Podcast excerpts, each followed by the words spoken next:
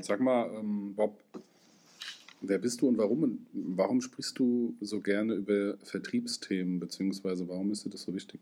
Also wer ich bin, das Thema Bob Brezam stellen wir mal ans nächste Lagerfeuer, wenn wir uns treffen, gut, ja. wie das gekommen ist.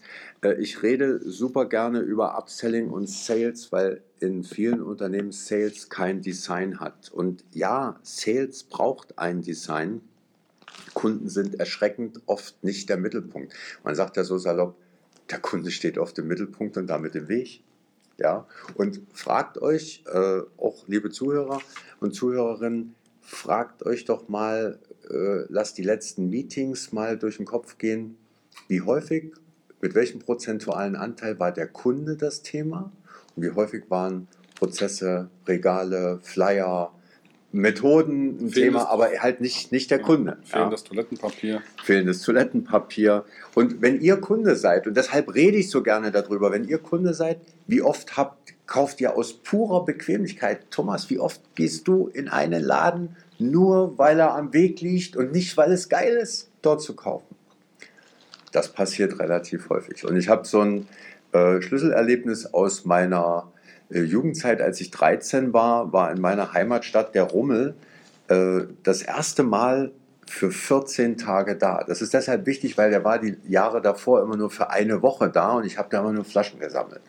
Und die 14 Tage habe ich diesmal gebraucht, weil ich sammelte am ersten Samstag wieder meine Flaschen und kam an der Losbude vorbei. Und das war so eine richtig große Losbude mit sieben Ständen. Und wer mich auf der Bühne kennt, der weiß, ich habe immer so eine Loskiste dabei. Und jetzt erklärt sich auch, warum ich die immer dabei habe. Das ist mein Glücksbringer. habe ich eine große und eine kleine Loskiste. Ähm, der Losbudenbetreiber, äh, der hat ein Schild an seiner, an seiner Bude, da stand drauf, Losverkäufer gesucht. Und ich bin hin und habe gesagt, sagen Sie mal, suchen Sie für zum Mitfahren oder für hier? Und dann hat er gesagt, suche ich für hier.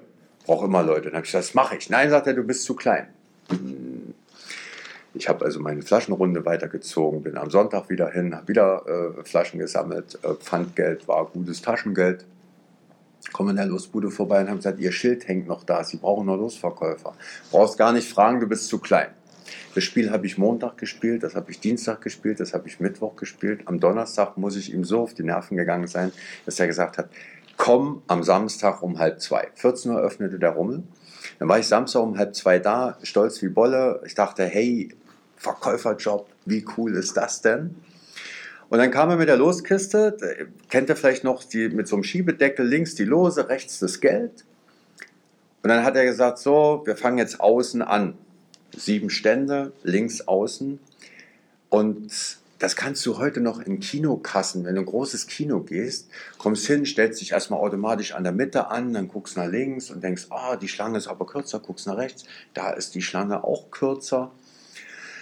Weil du aber schon hier stehst, auch das ist zutiefst menschlich, bleibst du einfach stehen. Du hast da schließlich schon investiert.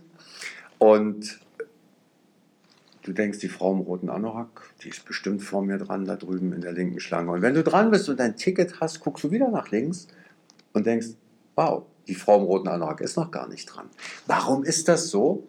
Weil links und rechts, wenn du mehrere Kassen hast, links und rechts außen sitzen halt die neuen und die nicht so guten Verkäufer, eher die schwachen.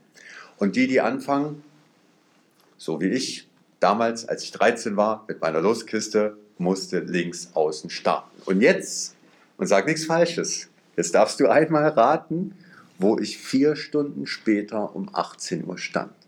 Also ich würde jetzt in der Mitte sagen. Ja, aber ganz genau. und das war für mich so ein, äh, ich, von Loskiste zu Loskiste hat er mich einen Stand weitergenommen, dann stand ich in der Mitte. Und das Geilste war, um 22 Uhr, Eltern hatten Erlaubnis gegeben, fragte er mich, kommst du morgen wieder? Ich habe die schnellsten Kistendreher gehabt, das Geld hat immer gestimmt, weil ich einfach Spaß dran hatte, Lose zu verkaufen. Das hat er gemerkt, ich habe dann eine Woche Lose verkauft. Und dieses Erlebnis äh, hatte ich viele Jahre, war das verschüttet. Und im Nachdenken darüber, was ist denn eigentlich so mein Trigger, was ist mein Warum, ich gebe gern zu, ich habe ein Gen, äh, äh, Spaß dran zu haben, äh, verkäuferisch Nutzen zu stiften, unterwegs zu sein, Menschen Dinge zu verkaufen, die ihnen Freude machen. Und das hatte dort so ein Stück weit seinen Ursprung. Ja? Und als mir diese Geschichte einfiel, dachte ich, jo, das hat ja, war ja noch so ein Verstärker. Ja, als er dann abends sagte, kommst du morgen wieder? Jo, gewonnen. Ja, ja so äh, ist es gekommen.